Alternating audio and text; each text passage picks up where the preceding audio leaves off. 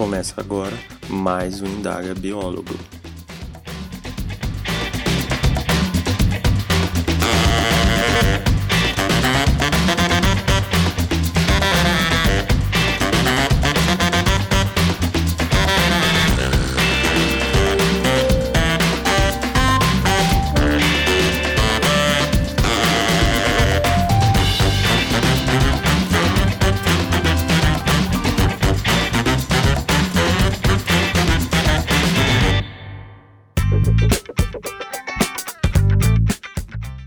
Olá pessoal, eu sou Gabriel Messias e essa é mais uma edição do Indaga Biólogo, um podcast para falarmos sobre a profissão do biólogo. Hoje trago para vocês uma novidade, uma série chamada Conheça, onde vou apresentar a história de alguns biólogos brasileiros. A ideia é apresentar histórias que podem ser referências para você e também prestigiar aqueles que fizeram a diferença. Eu não poderia começar essa série sem ser com ele, Paulo Nogueira Neto. Mas antes de iniciar nosso papo, quero deixar alguns recados. Primeiro, para quem não sabe, o Indaga Biólogo tem um site. Lá eu deixo todos os episódios com referências bibliográficas, além de outros conteúdos como vídeos e textos. Ele está de cara nova, então corre lá para dar uma conferida. Também tem o boletim informativo semanal, onde divulgo informações do podcast, da profissão e vagas de emprego direto no seu e-mail. Quem quiser se inscrever, basta acessar o site do podcast, que lá tem um formulário para isso. Agora também tem um grupo no WhatsApp onde tem novidades do podcast, bate-papo sobre profissão e vagas de emprego. Para entrar, basta mandar uma mensagem para te enviar o link. Dados os recados, então bora conversar?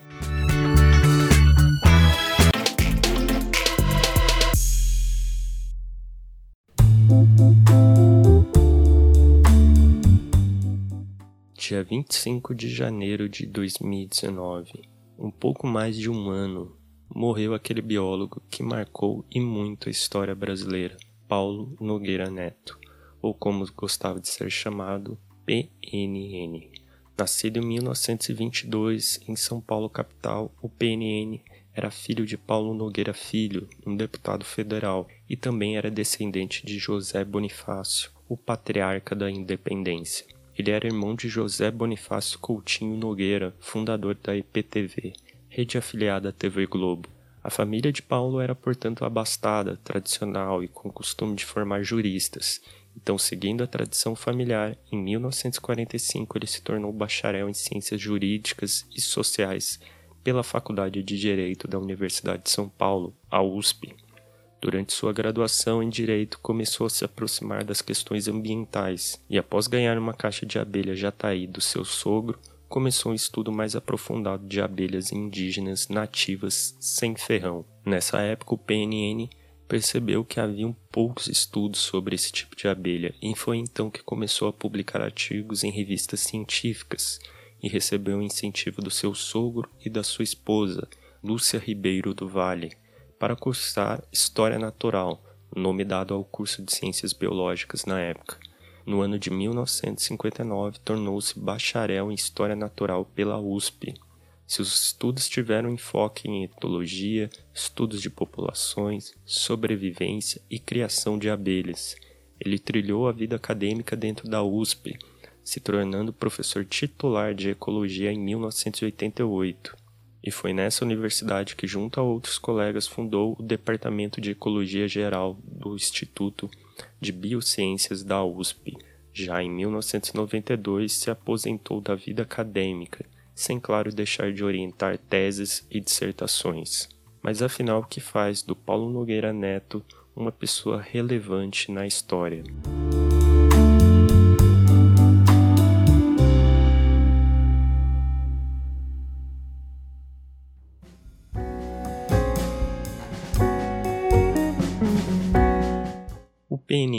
Se destacou por ser um pioneiro no ambientalismo e ajudar a construir quase tudo o que temos hoje.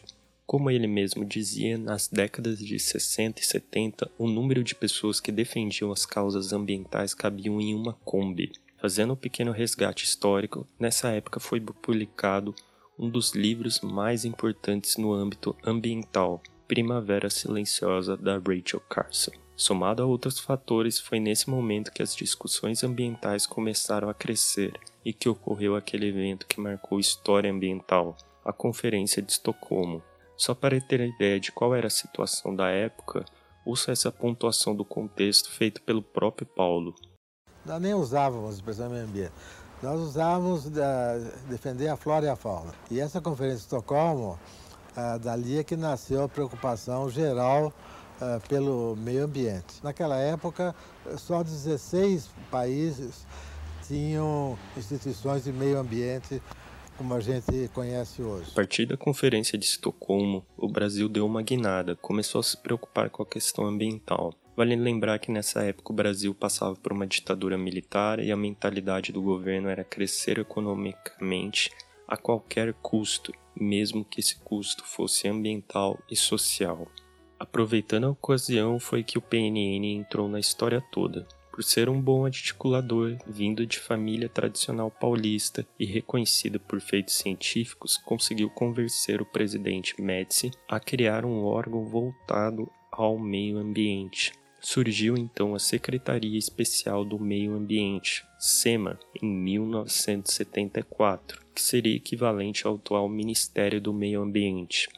Só destacando que na época o SEMA era um órgão subordinado ao Ministério do Interior.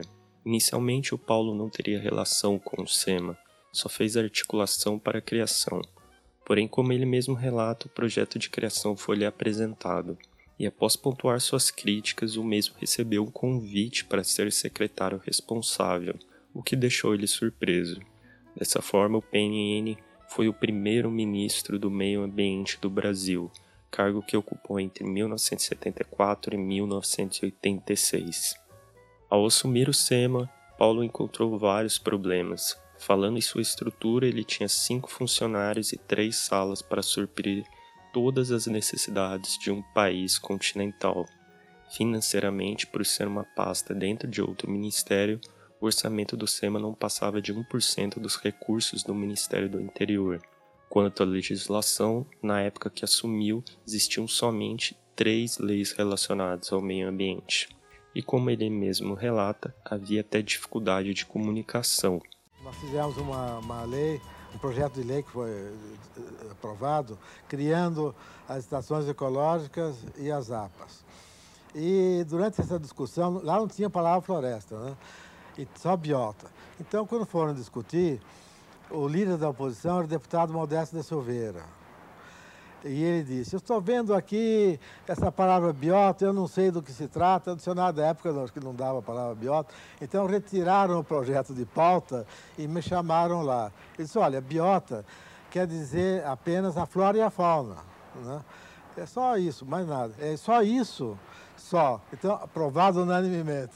Apesar de todas essas dificuldades, o PNN, junto à sua equipe, foi responsável por ajudar a implementar a Política Nacional do Meio Ambiente, e a criar 26 unidades de reservas e estações ecológicas, que totalizam 3,2 milhões de hectares de áreas protegidas em todo o país.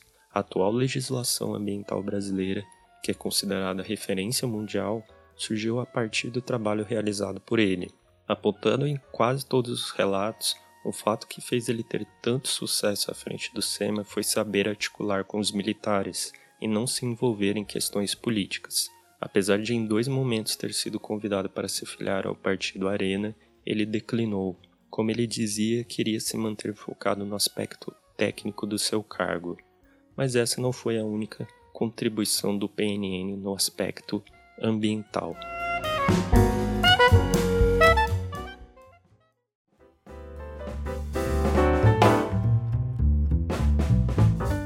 Entre 1983 e 1986, ele foi um dos dois representantes da América Latina na Comissão Mundial sobre Meio Ambiente e Desenvolvimento, CMMAD, da ONU. Essa comissão surgiu com o enfoque de avaliar mundialmente as situações que traziam perigo ao meio ambiente e propor medidas para combater esse cenário. Para isso, audiências eram realizadas em diversos lugares do planeta e membros da comissão percorriam esses locais para verificar os problemas. Como resultado final dessa comissão foi publicado o livro Nosso Futuro Comum, assim como surgiu um termo muito utilizado atualmente, desenvolvimento sustentável. Nas palavras do Paulo, esse termo surgiu da seguinte maneira: nos debates da comissão, cedo verificamos que um dos grandes perigos do excesso de população que ainda está crescendo era um dos maiores problemas do planeta Terra. Assim, frear o crescimento excessivo da população humana pareceu prioritário. Como fazer isso?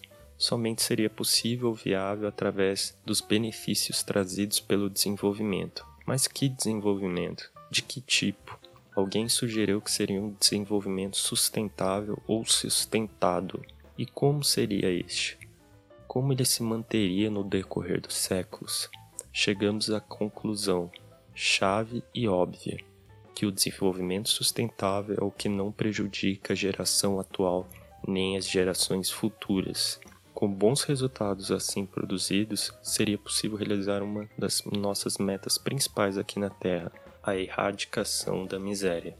Durante essa época, ele trouxe a comissão até o Brasil, apresentou a situação de Cubatão em São Paulo, onde a poluição castigava e castiga até hoje a população, assim como também viu a situação de muitos outros países.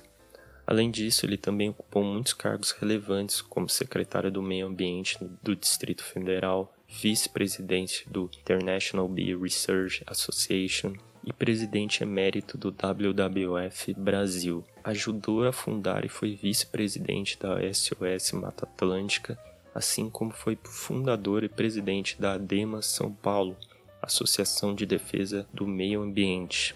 E a sua história não para aí. Ele também teve um papel relevante para a nossa profissão.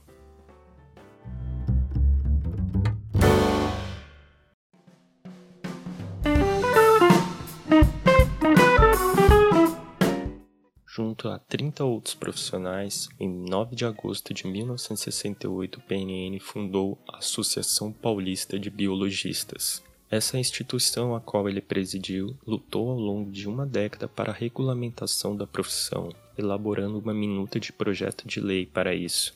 Em 1973, essa minuta foi revisada e encaminhada para um deputado para iniciar o processo de regulamentação. Porém, em 1973, 73, 74 e 76, houve uma situação que acelerou essa necessidade de regulamentação da profissão.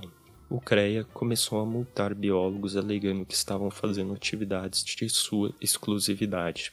Esse fato começou a gerar uma melhor organização da classe, surgindo representações em outros estados. Mas então, em 1978, começou a tramitar o projeto de regulamentação da profissão, mas ele ficou parado devido a uma ação do senador Jarbas Passarini. No ano de 1979 surge uma greve nacional, onde biólogos se mobilizam até a capital federal pela aprovação do projeto. Finalmente, após pressão de estudantes e profissionais e apoio da imprensa, a Lei número 6.684 foi aprovada em 1979 pelo presidente João Figueiredo e a profissão foi regulamentada. Ao longo de todo esse processo, houve por parte do Paulo o uso da sua influência para facilitar a tramitação da proposta junto a diferentes esferas, como Ministério do Trabalho e Congresso Nacional. Graças a todo esse envolvimento, em 18 de outubro de 1983, após um decreto ministerial, o PNN se torna o primeiro presidente do Conselho Federal de Biologia ele foi designado para um quadriênio e reeleito para outro.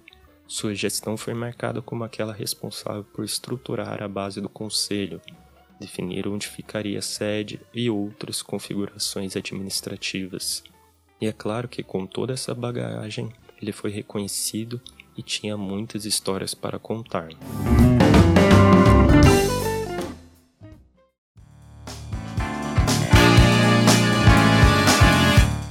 Dentre as diversidades de prêmios que Paulo Nogueira Neto recebeu, posso citar Prêmio Duke of Edinburgh Conservation Award da rede WWF, Ordem Nacional do Mérito Científico, título de professor emérito do Instituto de Biologia da USP, Prêmio Paul Getty, que é uma laurea mundial no campo de conservação da natureza, Ordem de Rio Branco, que é do Brasil, e Comenda da Arca Dourada dos Países Baixos.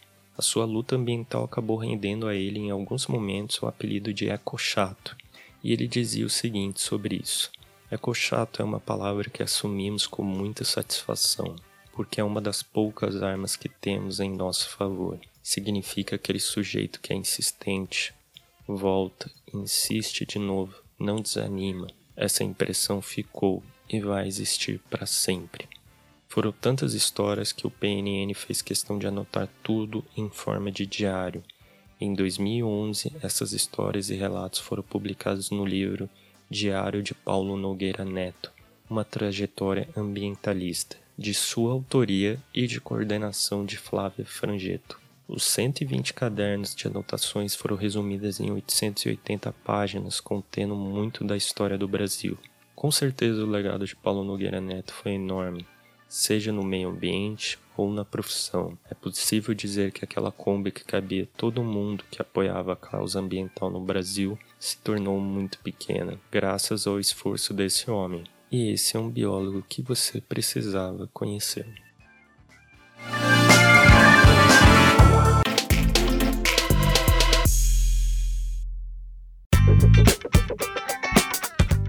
Finalizando mais um Indaga Biólogo com o primeiro episódio da série Conheça. Nesse episódio eu resumi um pouquinho da história do Paulo Nogueira Neto. Para quem quiser se aprofundar, tem muito material sobre ele na internet incluindo entrevistas no YouTube. Quero agradecer a Flávia Franchini que compartilhou algumas entrevistas dele comigo. Espero que você tenha gostado. Eu ainda não sei quando sairá o próximo episódio relacionado a essa série, mas se você tem alguma sugestão, é só me dizer. Se você gostou, peço que compartilhe, nos siga nas redes sociais e caso tenha uma dúvida, mande um e-mail para indagabiólogo.gmail.com. Um abraço e até mais.